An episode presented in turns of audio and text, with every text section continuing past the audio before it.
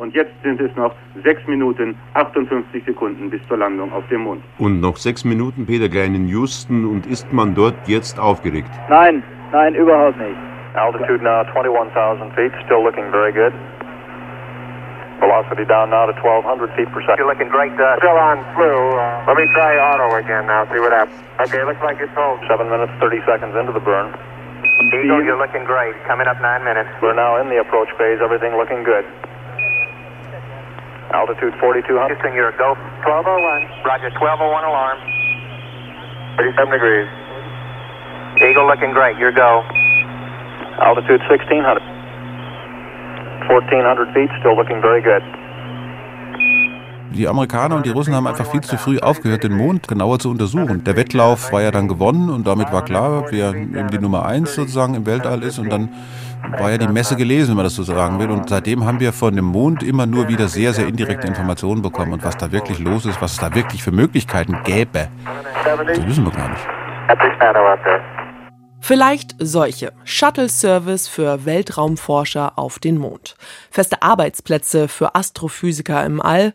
Und das alles ganz gemütlich zu erreichen von einem deutschen Weltraumbahnhof. Synapsen. Ein Wissenschaftspodcast von NDR Info.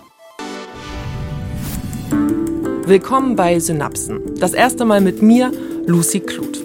In diesem Podcast versuchen wir ja, die großen Themen aus Sicht der Wissenschaft zu erklären. Für mich persönlich ist dabei das Spannendste, wie entstehen diese Erkenntnisse? Gibt es da einen wissenschaftlichen Streit? Und wie sehr beeinflusst diese Forschungsarbeit unser Leben? Gerade das erleben wir ja momentan beim Coronavirus hautnah.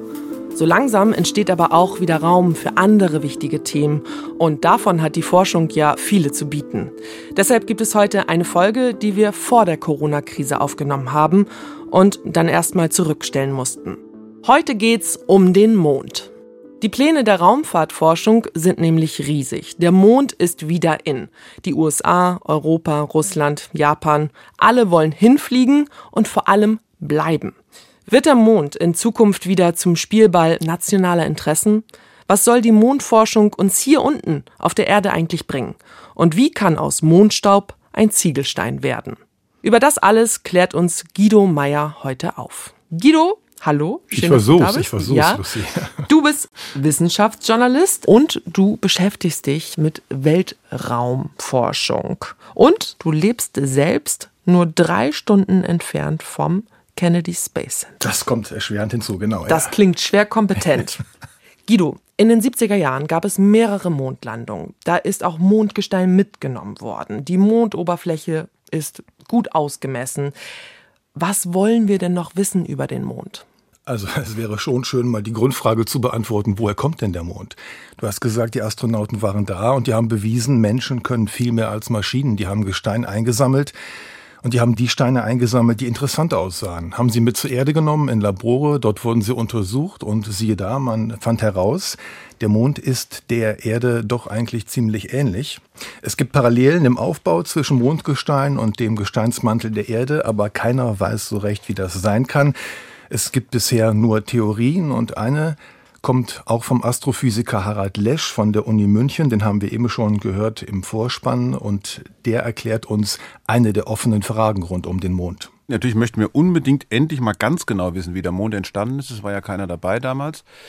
Vor 4,5 Milliarden Jahren. Die Standardfolklore heutzutage ist ja, dass der Mond entstanden ist aus dem Einschlag eines Körpers, der doppelt so schwer war wie der Mars.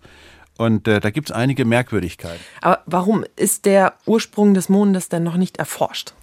Wie Harald Lesch gesagt hat, es war niemand dabei. Man kann Rückschlüsse ziehen. Eine Frage ist zum Beispiel, ähm, woher kam dieses Objekt, was auf die Erde eingeschlagen ist? Also die Theorie ist, ein Objekt, er hat es gerade gesagt, doppelt so schwer wie der Mars, ist auf die Urerde eingeschlagen. Dieses Objekt hat auch einen Namen. Die Astronomen nennen das Thea. Das ist benannt nach der Mutter der Mondgöttin Celine, muss ja alles irgendwie einen Sinn ergeben. So, und dieses Teer hat die Erde getroffen, ist dann verschmolzen mit dem Erdkern, hat aber auch viel Gestein bei dieser Explosion ins All geschleudert. Und dieses Gestein ist dann eine Mischung aus der frühen Erde und diesem Einschlagkörper, also mhm. Thea selbst, hat zuerst einen Ring um die Erde gebildet, so wie heute bei Saturn noch zu beobachten ist, ein Ring ja. aus Gesteinsklumpen. Und aus denen haben sich dann über Jahrmillionen äh, ist der Mond entstanden. Ähm, das ist die Theorie, aber die Merkwürdigkeiten, von denen Harald Lesch gerade sprach, betreffen die flüchtigen Elemente. Auf der Erde gibt es flüchtige Elemente. Was heißt das?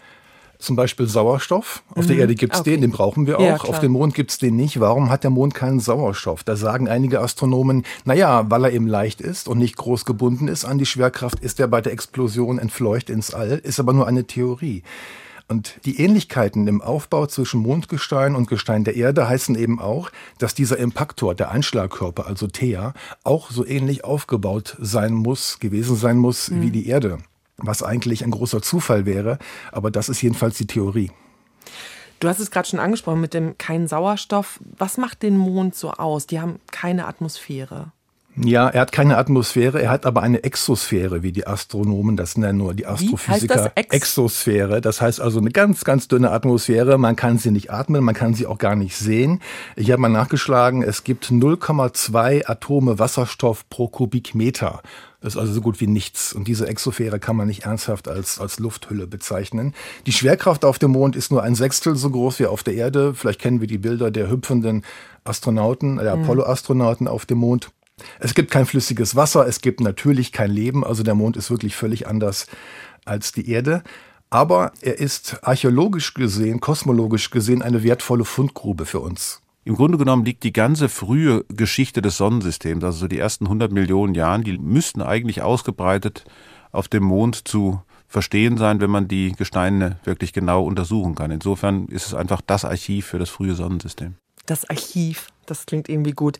Jetzt sind ja über 50 Jahre vergangen nach der ersten Mondlandung. Es kommt ein bisschen vor, als wenn jetzt zwischendurch nicht viel passiert ist und sich alle erst jetzt in den letzten zehn Jahren wieder auf den Mond gestürzt haben. Genauso ist es auch, ja. Ist es so, aber ja. also ist nicht viel passiert. Nee, nachdem die Mondmission wurden 72 eingestellt, vor allem aus Kostengründen. Jede Mondmission, man traut es sich kaum zu sagen, aber mit heutigen finanziellen Mitteln berechnet, auf den heutigen Kurs umgerechnet, hat fast 20 Milliarden Dollar gekostet. Wow. Und nach den Mondmissionen kamen halt die Space Shuttles. Dann begann also die NASA, die amerikanische Raumfahrtbehörde, eben die Monderforscherin, begann um die Erde zu kreisen und die Raumstation aufzubauen. Dann gab es Missionen ins Sonnensystem, nur noch unbemannt, also keine mhm. Astronauten mehr, die zu anderen Welten aufgebrochen sind. Man muss auch ganz klar sagen, es wird oft gesagt, Forschung auf dem Mond dient uns auf der Erde, Forschung auf der ISS dient uns auf der Erde. Das ist nicht so ganz richtig. Also auf dem Mond werden keine Medikamente hergestellt werden oder keine mhm. Materialien. Was auf dem Mond erforscht wird, ist wirklich, dient der Mondfahrt. Also was wir auf dem Mond erforschen, dient dazu festzustellen, wie können wir überleben auf dem Mond? Können mhm. wir Nahrung herstellen? Können wir Pflanzen anbauen? So wie es mit Damon in dem Film, äh, okay, das war der Mars, aber trotzdem, geht sowas? Mhm. Können wir Sauerstoff herstellen? Das ist der Nutzen der Mondforschung. Es ist nicht ganz ehrlich, wenn gesagt wird, wir fliegen zum Mond, um das Leben auf der Erde zu verbessern. Ah, okay, aber ja, das denken wahrscheinlich viele. Ja, und jetzt ist es ja so, seit 10, 12 Jahren geht es wieder hoch hinaus zum Mond. Wer fliegt da denn oder wer will denn da aktuell hin? Also da sind momentan die Inder, die haben eine Raumsonde, die heißt Chandrayaan 2, die umkreist den Mond. Die wollten ja auch landen im letzten Jahr, haben aber dann eine Bruchlandung hingelegt. Wie eine Bruchlandung?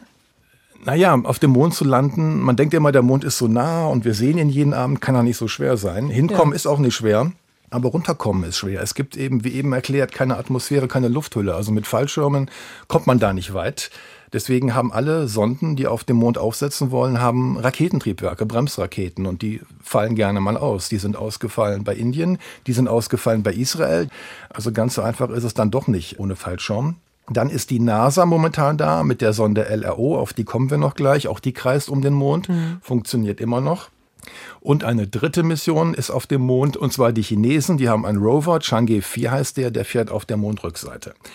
Das ist jetzt der Ist-Zustand. Du hast gefragt, wer will zum Mond? Das ist eine ganz lange Liste. Also, und zwar vor allem viele Newcomer wollen zum Mond. Mexiko will zum Mond mit ganz winzigen Rovern von acht Zentimeter Größe, aber gleich neun davon. Die sollen per Katapult auf den Mond geschossen werden, also sehr Science-Fiction-mäßig. Afrika will zum Mond. Äh, Südkorea will zum Mond. Also die ganzen Staaten in der zweiten Reihe wollen zum Mond. Aber ich denke, deine Frage zielte vor allem auf die bemannte Rückkehr zum Mond ab. Und Ja. das ist halt momentan wieder mal die NASA. Das sind die einzigen, die konkrete Pläne haben, Menschen wieder zum Mond zu schicken und das dann in den 2020er Jahren. Genau, die nächste bemannte Raumfahrt, weil das ist ja auch das, was alle auch, glaube ich, dann auch am meisten mitnimmt, Auch wenn Menschen. pressewirksam, natürlich, Ja, ja, ja. natürlich. Also es ist natürlich auch für die äh, Raumfahrtforschung total medienwirksam, wenn immer wieder Menschen auf dem Mond oder eben halt Bilder. auf dem Mars sind. Ja, was ist da geplant? Das Gateway ist geplant. Also, die meisten kennen vielleicht die internationale Raumstation, die ISS, die kreist seit 20 Jahren um die Erde, kommt da aber nicht weg. Also man kann nicht einfach, wie gelegentlich vorgeschlagen wurde, die äh, auf eine Mondumlaufbahn schieben, so geht das nicht. Aber um wieder auf den Mond zu kommen, ist so eine Art Zwischenstopp nötig. Und das ist nun das Gateway. Gateway heißt ja, heißt ja einfach nicht viel mehr als Tor. Und das soll der Nachfolger der ISS werden, aber halt nicht bei der Erde, sondern beim Mond. Also Und um den Mond. um den herum- Mond kreist die, herum. genau. Und dieses um den Mond kreisen sei der Gipfel der bemannten Raumfahrt, findet Markus Landgraf. Er ist am Europäischen Weltraumforschungszentrum ESTEC im holländischen Nordwijk beschäftigt. Wenn man sich vorstellt, man will den Mount Everest besteigen, dann macht man erstmal ein Basiscamp, wo die ganzen Nahrungsmittel hingeliefert werden können. Und dann kann man die eigentliche Expedition anfangen, die dann auf den Gipfel geht. Das Gateway ist so eine Art Basiscamp. Und der Gipfel ist der Mond. Und da soll eben dann so eine Art Pendelverkehr stattfinden. Das heißt, ähm, Also zwischen dieser Station und dem Mond. Ja, angefangen von der Erde, von der Erde zur Station.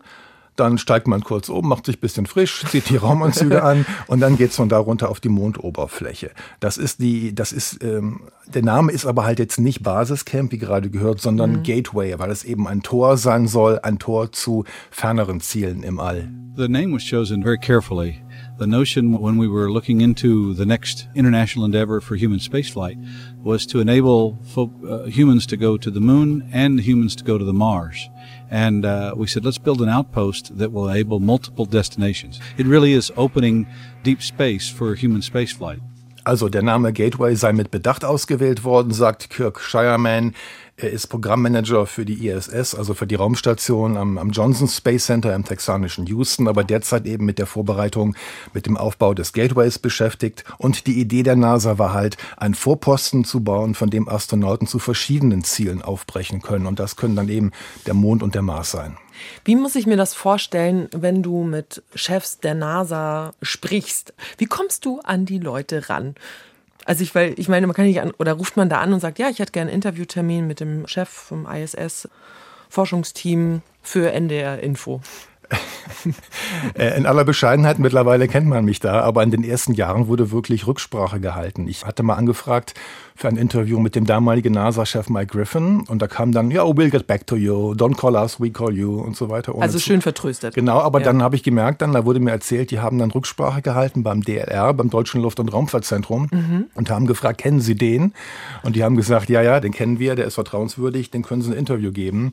Äh, mittlerweile ist es ein bisschen einfacher und die wollen ja auch für sich werben. Ja. Als ich Kirk Shireman, den wir gerade gehört haben, als ich den traf, habe ich auch gesagt, sie müssen ein bisschen an ihrer PR arbeiten. Das Gateway kennt keiner. Also Ja. die Leute kennen Apollo, Space Shuttle, ISS, aber das Gateway ist seit Jahren jetzt in Planung. Es soll in zwei Jahren das erste Modul starten. Aber wenn ich Leuten erzähle, Freunde von mir privat, ich mache einen Bericht über das Gateway, das kennt keiner. Da muss die NASA noch ein bisschen nachlegen. Kennt man sich dann auch unter den Kollegen und Kolleginnen, so unter den ja, Journalistinnen, die ähm, sich mit der Weltraumforschung auseinandersetzen? Ist, ist das eine kleine Runde? Ja, es gibt nicht viele, die so Nerds sind, die also sich mit Raumfahrt. Schön, dass du es selber sagst. Ich habe lange überlegt, ob ich das sagen soll, äh, aber es ist schon ein bisschen nerdig. Haus raus, ja. kein Problem. Ja, es sind immer die gleichen, klar. Sowohl in Deutschland, da gibt es eine Handvoll von Leuten, die das überhaupt interessiert. Und in Amerika ist das schon ein bisschen größerer Markt. Da ist ein Nationalstolz dabei, ist die amerikanische Mhm. Raumfahrtbehörde. Das ist nun mal die weltweit führende Raumfahrtbehörde. Da ist die ESA, die europäische, ein bisschen kleiner. In Amerika ist das, da sind Space Conferences, äh, Weltraumkonferenzen besser besucht als bei uns, ja. Daran anschließend zum Nerdigsein, du lebst nämlich auch in den USA und auch in Florida.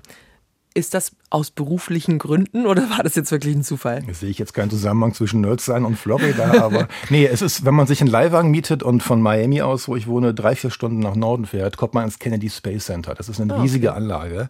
Das ist so groß wie, ähm, wie das Saarland, wie es immer so schön heißt. Ja.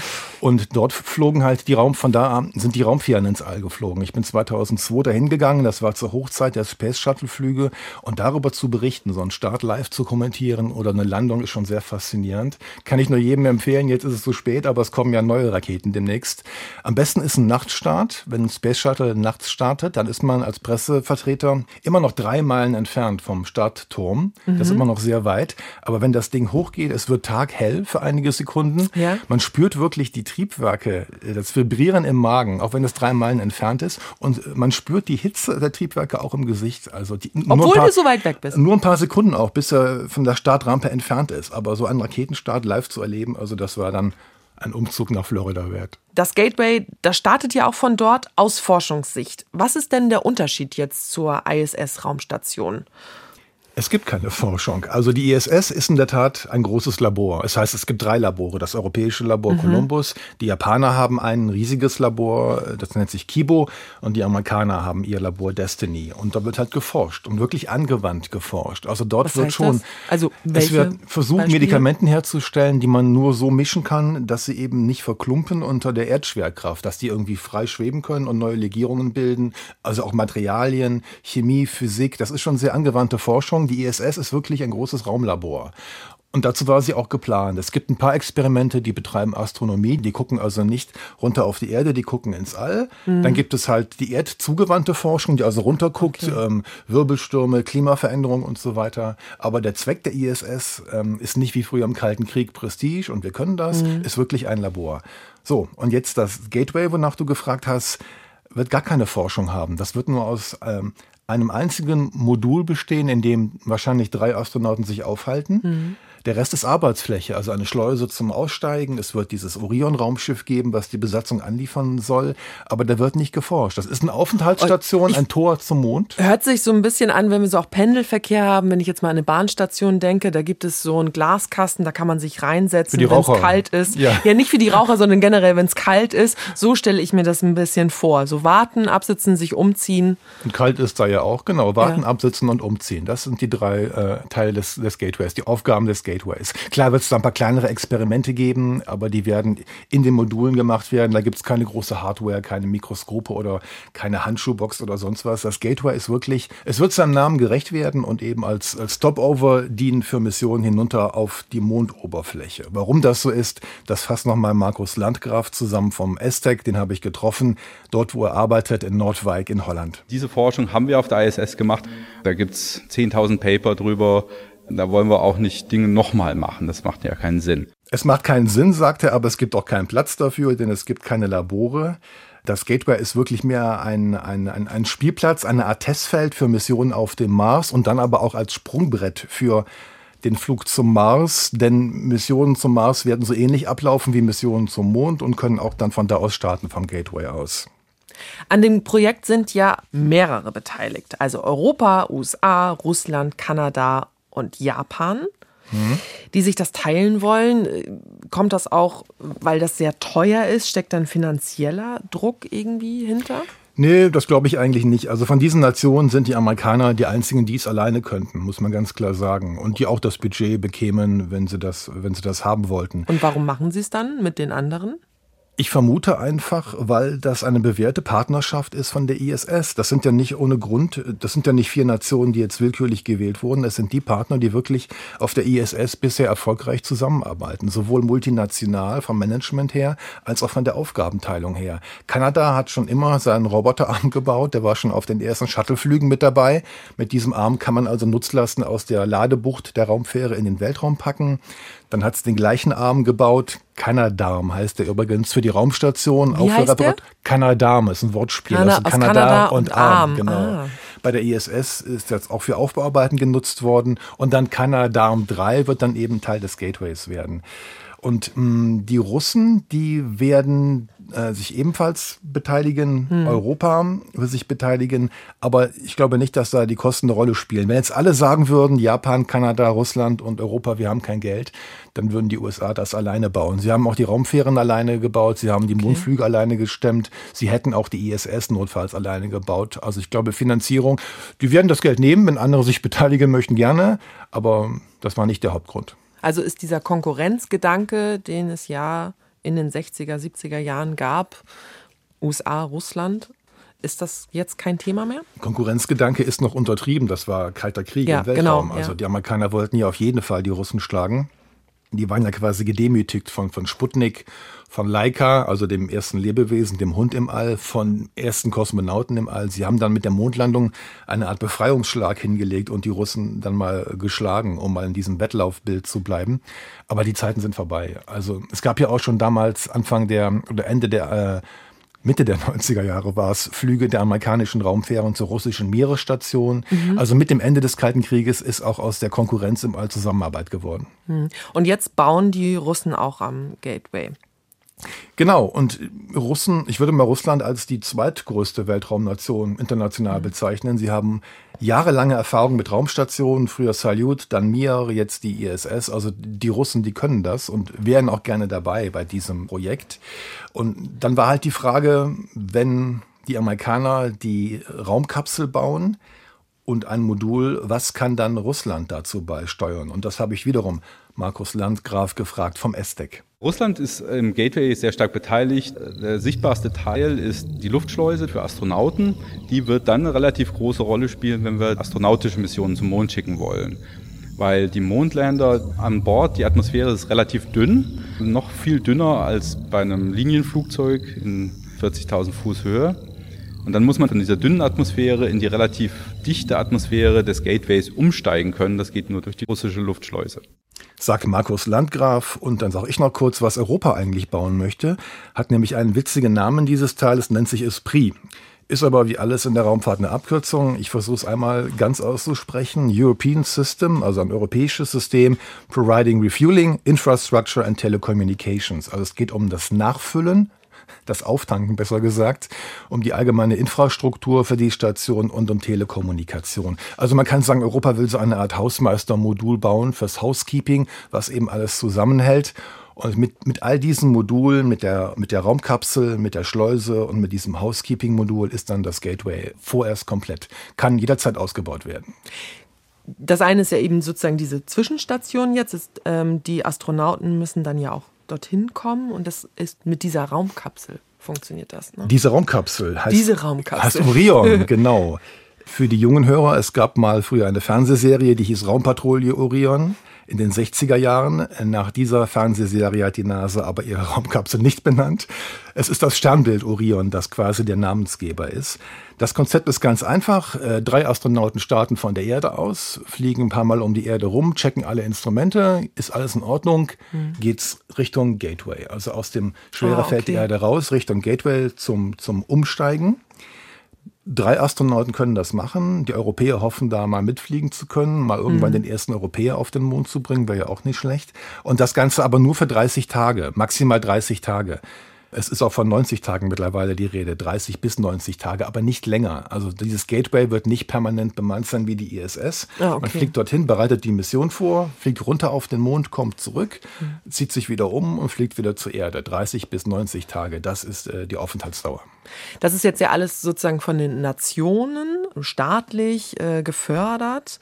Es hat sich aber auch in den letzten Jahren ja eine private Privatunternehmen haben sich mit Weltraumforschung beschäftigt. SpaceX von dem Tesla-Gründer Elon Musk.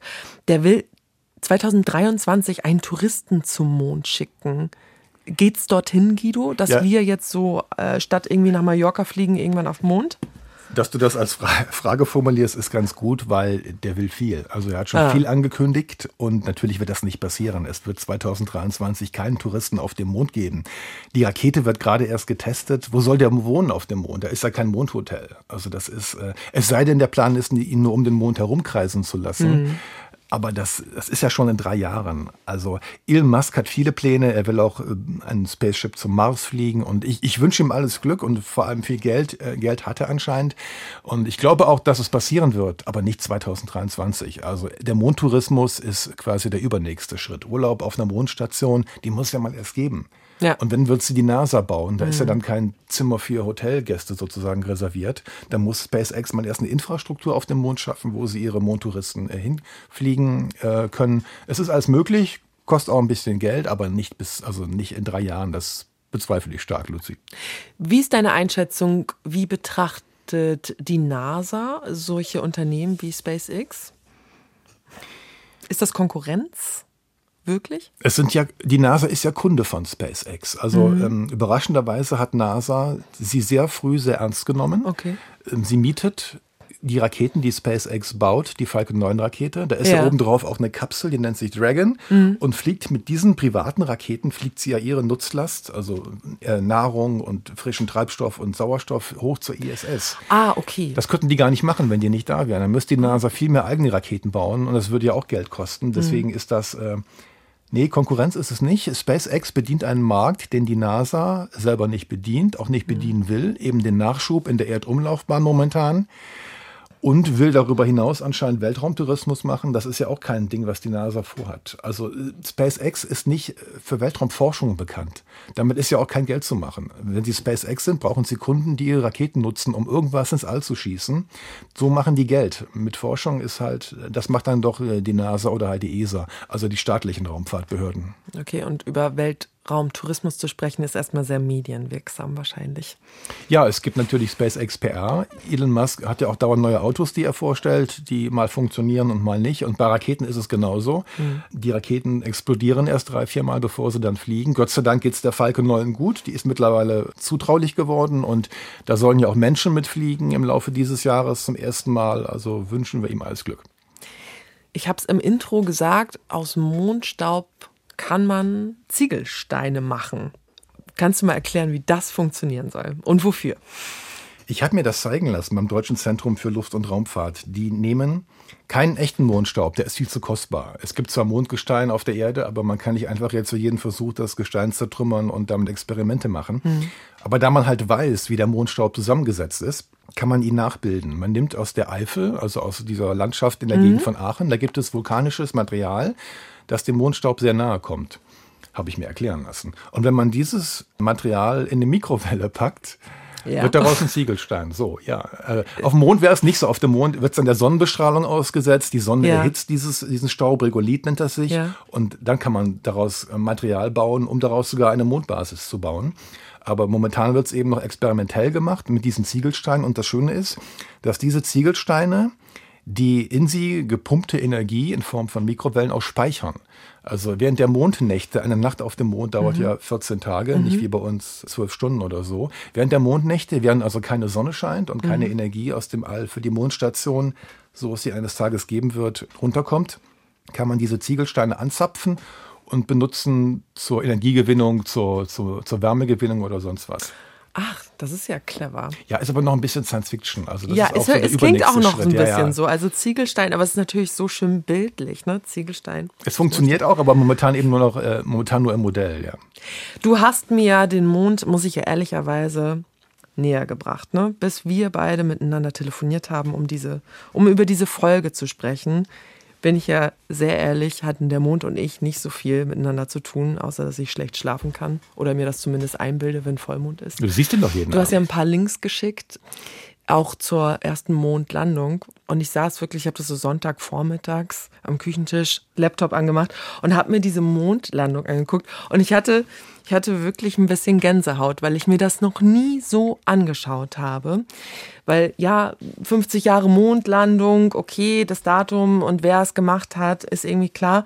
Und mir ist auch erstmal so klar geworden, wie gefährlich das damals gewesen ist. Die hatten nicht mehr viel Sprit 1969, als sie da hochgeflogen sind. Ja, der Sprit ist ihnen ausgegangen, als sie runterfliegen wollten. Also als sie gemerkt haben, dass das Landegebiet nicht so flach und eben war, wie es von weiter weg aussah. Und dann musste wirklich Neil Armstrong der erste Mann auf dem Mond, muss ich glaube ich nicht sagen, das, äh, den Steuerknüppel in die Hand nehmen von der, vom Eagle, von der Landekapsel und die Kapsel manuell äh, da runterbringen, wo keine Hügel sind und keine Steine und keine Felsen. Er ist quasi auf Sicht geflogen. Es gab Mhm. hier unten in der Kapsel so ein, äh, man würde sagen, Bullauge bei Schiffen und hat das dann kurz vor Spritende runtergesetzt, ja. Also deine Gänsehaut war berechtigt. Wir haben es auch noch mal im O-Ton von dem Reporter. Jemand hebt die Hand, es wird applaudiert. Es muss also, jawohl. Die Maschine ist ausgeschaltet, Sie sind da. Und jetzt hören Sie es hier. Die Kollegen stehen auf, klatschen, freuen sich riesig. Und es hat geklappt. Wir sind auf dem Mond. Wir, wer ist wir? Wir. Die Menschheit hat zum ersten Mal einen Vertreter auf den Mond geschickt.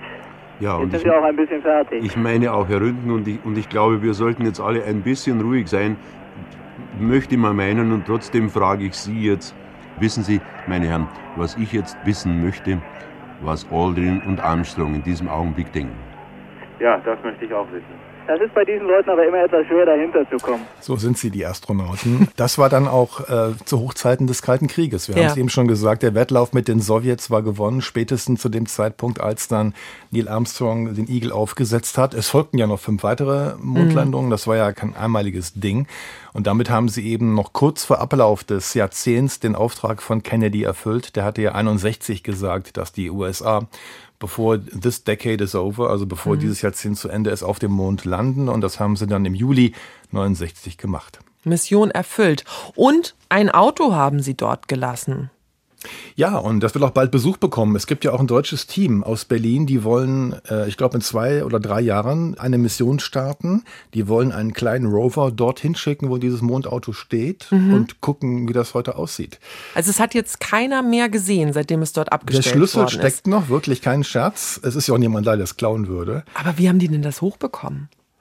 Es gibt ja diese riesige Rakete Saturn V, 110 Meter hoch, die größte Rakete, die jemals gebaut wurde. Da passt so einiges rein. Nicht nur Treibstoff, ganz oben die Astronauten, darunter die Mondfähre und eben das Auto, was aber auch zusammengefaltet war. Mhm. Also Auto, das war ein großes Lego-Teil. Also eine Fläche, Ah, ein Sitz, okay. ein Funkgerät und, und vier Räder.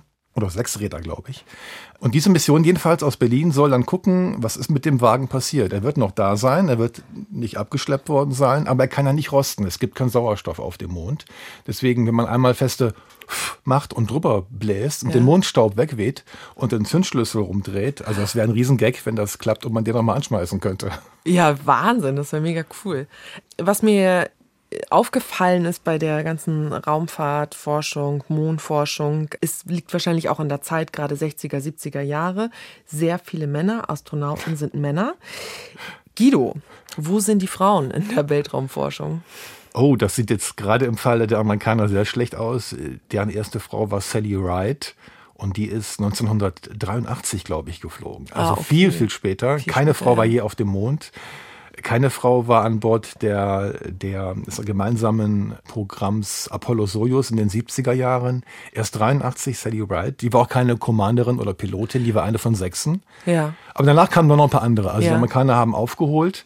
Die Russen waren da schon eher aktiv. Aber merkst du, dass sich da ein bisschen was verändert in den letzten Jahren? Dass auch mehr Frauen dabei sind?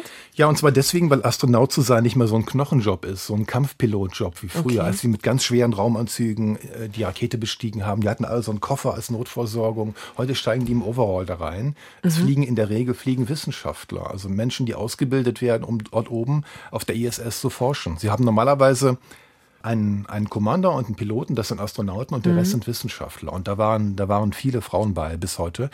Und der Gag ist ja jetzt auch, dass Donald Trump gesagt hat, dass bis 2024 American Boots wieder on the Moon sein Ja, ja. sollen. Und da soll eine Frau bei sein. Das wäre dann die erste Frau auf dem Mond, die dann auch aus PR-Gründen, wie ich vermute, eine Amerikanerin sein soll. Das vom amerikanischen Präsidenten Trump zu hören. Wasser auf dem Mond. Steht hier auf meinem Zettel. Ich wollte jetzt Trump nicht kommentieren. Ja, ich aber man weiß. kann, auch, man kann aber dazu sagen, dass natürlich dieser Aufruf von Trump erfolgt ist, damit noch in seiner Amtszeit das passiert. Der Plan war, die NASA wollte bis 2028 das Gateway gebaut haben und wieder auf den Mond zurückgekehrt sein. Jetzt hat das Donald Trump nicht zufällig gerade vier Jahre beschleunigt, weil Ja. er eben 2024, so er wiedergewählt werden sollte, seine zweite Amtszeit beendet und dann sagen kann, I made America great again und okay. ich habe die Amerikaner auf den Mond zurückgebracht. Die NASA hat die Augen verdreht hinter den Kulissen bei dieser Ankündigung, weil vier Jahre ist eine große Beschleunigung und mhm. vier Jahre ist bald. Es gibt noch nichts, es gibt noch keine Rakete, keine Landefähre, nichts. Also, aber mal, mal gucken, was draus wird. Es gibt Wasser auf dem Mond, mhm. das haben Forscher bestätigt. Das war lange eine Streitfrage, Guido. Ja, es war Wunschdenken lange Zeit. Das Schöne ist halt, wenn man Wasser auf dem Mond hat, muss man es nicht von der Erde einführen, so banal das klingt. Die Frage ist, wo kommt das Wasser vor und ist es flüssig? Ist es also Wasser? Ist es Wasser flüssig? Genau. Mhm. Ist es Wasserdampf, also gasförmig? Oder ist es Eis? Und ich habe mal den Ralf Jaumann gefragt, was denn für Wasser da auf dem Mond eigentlich vorkommt. Ralf Jaumann ist Planetenforscher beim DLR in Berlin kommt eigentlich überall auf dem Mond vor. Wir haben natürlich sehr, sehr viel Protonen vom Sonnenwind. Wenn die anfangen mit Sauerstoff, der aus dem Gestein kommt, zu reagieren, dann entsteht spontan Wasser. Dann kann das kondensieren, dann verdampft es wieder. Und da gibt es so einen leichten Kreislauf. Also für die Nichtchemiker unter uns. Die Sonne hat einen Sonnenwind, also sie schleudert Elementarteilchen ins All unter eben Wasserstoff, also H. So, und in dem Mondgestein, da gibt es Sauerstoff. Das ist schon länger bekannt ge gewesen, ist auf der Erde auch so, dass in Steinen auch Sauerstoff enthalten ist, mhm. also O. Und wenn H auf O trifft, dann hat man halt Wasser. Das ist jetzt noch kein, kein flüssiges Wasser, es sind keine Flussbetten und keine Seen. Es kommt in verschiedenen Formen vor. Es sind, es sind wirklich winzige Mengen die im Mondstaub vorkommen. Man müsste ihn quasi erhitzen, um Wasserdampf daraus zu kochen sozusagen. Das würde gehen. Aber selbst das ist noch nicht erfolgversprechend. Erfolgversprechender ist eine andere Quelle für Wasser, in dem Fall Wassereis, also gefrorenes Wasser. Und das sind die Pole, die Krater. Das ist so wie auf der Erde, Lucy. Ja. Am Nordpol, am Südpol ist das berühmte ewige Eis. Und das ja. heißt ewiges Eis, weil eben die Sonnenstrahlen nur sehr flach auf die Pole treffen und nie von oben. Das heißt, das Eis schmilzt also nicht. Mhm. Das ist am Mond genauso. Die Pole, die werden nie von der Sonne getroffen. An den Polen gibt es Krater, wie überall auf dem Mond. Mhm. Und was in den Kratern ist, sieht nie einen Sonnenstrahl. Es ist immer in Dunkelheit, es ist immer in Kälte. Und dort hatten Forscher vermutet, dass in diesen Kratern auch äh, Wassereis sein könnte. Und deswegen haben sie auch eine eigene Raumsonde gebaut, um das zu überprüfen. Die ist 2009 gestartet und das klang damals so. T-minus 10, 9, 8, 7, 6, 5, 4, 3, 2, 1. Main engine ignition and liftoff of the Atlas V rocket with LRO Alacross. America's first step of a lasting return to the moon. Also der NASA-Sprecher hat es gesagt, es war eine Art Doppelsonde, LRO und L-Cross. LRO ist der Lunar Reconnaissance Orbiter. Wir haben eben kurz über ihn gesprochen, als du mich gefragt hast, was denn momentan noch um den Mond kreist. Ja, stimmt. Denn der ja. ist jetzt seit zehn Jahren noch aktiv und kreist immer noch um den Mond. Und er ist eben über die Pole geflogen. Also seine polare Umlaufbahn hat ihn über beide Pole geführt. Er hat dann mit seinen Radarinstrumenten von oben mhm. in die Krater hineingeguckt und da dieses Wassereis festgestellt. Also deine Frage von eben, gibt es Wassereis auf dem Mond? Jawohl, die Hoffnung ist berechtigt. Man muss es nur abbauen können und dann irgendwie verflüssigen. Dann gibt's flüssiges Wasser. Der zweite Teil der Mission nennt sich L-Cross. Das war so eine Art Tochtersonde. Und die wurde in einen Krater hineingeschmissen. Das klingt ah, jetzt sehr abenteuerlich. Ja. An dieser Sonde war eine Raketenstufe, die war ausgebrannt, als man am Mond ankam. Dann hat man diese Raketenstufe einfach nur als Gewicht in diesen Krater geschmissen und gedacht, wenn da irgendwas ist, Wassereis hoffentlich, ja. wird es halt hochspritzen. Ja, genau. So das hätte ich jetzt auch sofort gedacht. Relativ simpel, muss so ich sagen. So war es dann auch, genau. Und dann ist diese L-Cross-Mission durch diese Fontäne durchgeflogen, ja. hat gemessen, durch was fliege ich hier. Ja. Und siehe da, es waren wirklich Wasser- und Eisteilchen. Das war übrigens der, der Krater Cabeus auf dem Mond. Der ist berühmt geworden seit diesem äh, Aufprall. Es ist immer noch nicht viel. Also man muss sagen, auf eine Million sonstige Atome, was immer es sein mag, kommen nur 500 Wasserstoffatome. Das mhm. ist weniger als auf der Erde natürlich. Aber es könnte sich, es könnte sich summieren und damit doch ganz lukrativ sein für die künftigen Mondforscher. Wir reden nicht von riesigen Mengen von Wasser, aber ungefähr zweimal der Bodensee dürfte auf dem Mond schon vorhanden sein. Okay, aber zweimal Bodensee finde ich jetzt auch nicht wenig. Nee, es ist, ähm, man kann es auch dann ein bisschen anreichern, aber das Entscheidende ist eben, dass dann damit eine Selbstversorgung auf dem Mond gewährleistet wäre. Es wird ja auch keine riesige Mondbasis geben. Da werden ja. drei, sechs, neun, zwölf Leute äh, leben und aus Wasser kannst du alles machen. Ich meine, du trinkst es logischerweise, so wie wir gerade hier. Ja. Du brauchst es zum, zum Händewaschen und zur Hygiene, auch wenn das mehr Katzenwäsche auf dem Mond sein wird wahrscheinlich. du kannst Wasser als Grundbaustein für Treibstoff nehmen, um zurückzukommen zur Erde, wäre ja auch nicht schlecht. Und natürlich, um daraus Atemluft zu gewinnen, also aus dem H2O den Sauerstoff wieder herauszuholen. Ja, da, vor allem für den Rückweg, äh, daraus den Treibstoff zu machen, weil mit dem Rückweg Du musst ihn auch nicht mitnehmen zum Mond dann. Genau, also du sparst eben. Geld, du Ja. sparst Gewicht und kannst sozusagen leichter zum Mond, wenn Wasser, also wirklich der, der Grundbaustein äh, nicht des Lebens, sondern der, der Versorgung, wenn das, wenn das auf dem Mond vorhanden ist. Das wäre ein Riesenvorteil. Das findet übrigens auch Ralf Janowski, der ebenfalls beim DLR arbeitet. Wenn wir das alles wissen, dann können wir daran denken, an diese wirklich sehr schwierige Aufgabe heranzugehen, dieses Wasser aus diesen Kratern herauszuholen. Es ist extrem kalt, Sie können überhaupt nichts sehen. Sie haben sehr steile Kraterhänge. Sie müssen das völlig autonom machen. Sie haben keine Funkverbindung zur Erde. Also es wird eine extrem robotisch anspruchsvolle Aufgabe. Und auch hier, du hast das vorhin schon einmal gesagt, es geht eben auch bei dem Wasser auf dem Mond geht es nicht darum, dass das irgendwie einen Nutzen für uns auf der Erde hat, sondern vor allem, wie man da oben zurechtkommt, wie die Forscher dort oben zurechtkommen. Wasser für die Mondmenschen. Es ist ja nicht günstig, die Raumfahrtforschung. Ich glaube, dass viele eher verstehen könnten, viel Geld auszugeben, vielleicht bei Forschung an Medikamenten gegen Krebs oder so, weil das haptischer ist, das ist irgendwie klar. Deshalb doch nochmal die Frage, was nützt uns allen die Mondforschung letztendlich?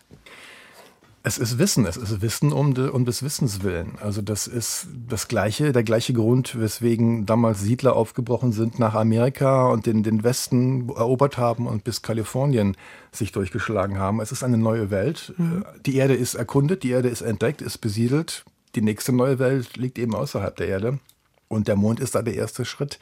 Man kann da wirklich, wie du gesagt hast, keinen, keinen unmittelbaren Rückfluss erwarten von, von, von materiellen Produkten, die man verkaufen kann auf Mhm. der Erde. Aber darum geht es auch nicht. Es geht um die Grundfrage, kann die Menschheit auf einem zweiten Himmelskörper überleben, der nicht die Erde ist? Noch besser wäre natürlich eines Tages, wenn die Menschheit auf dem Mars lebt und dann eine Spezies wird, die eben zwei Planeten besiedelt hat. Also das ist der nächste Schritt der Evolution der Menschheit, um es ganz pathetisch zu sagen, das ist halt in Geld schwer zu bemessen. Vom Mond zum Mars, das ist also der nächste Gedanke schon.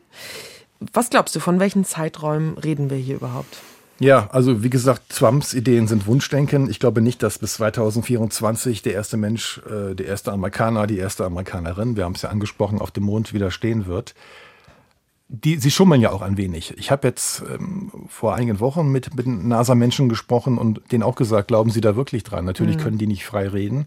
Die NASA ist ja eine ausführende Behörde. Also Ja. was, die, was der Präsident sagt, das muss sie machen. Die können nicht selbst sagen, machen wir nicht oder wir haben andere Ideen oder wir würden lieber zur Venus fliegen oder sonst was. Wenn Trump sagt, ich möchte das bis 2024, sollte die NASA das schaffen.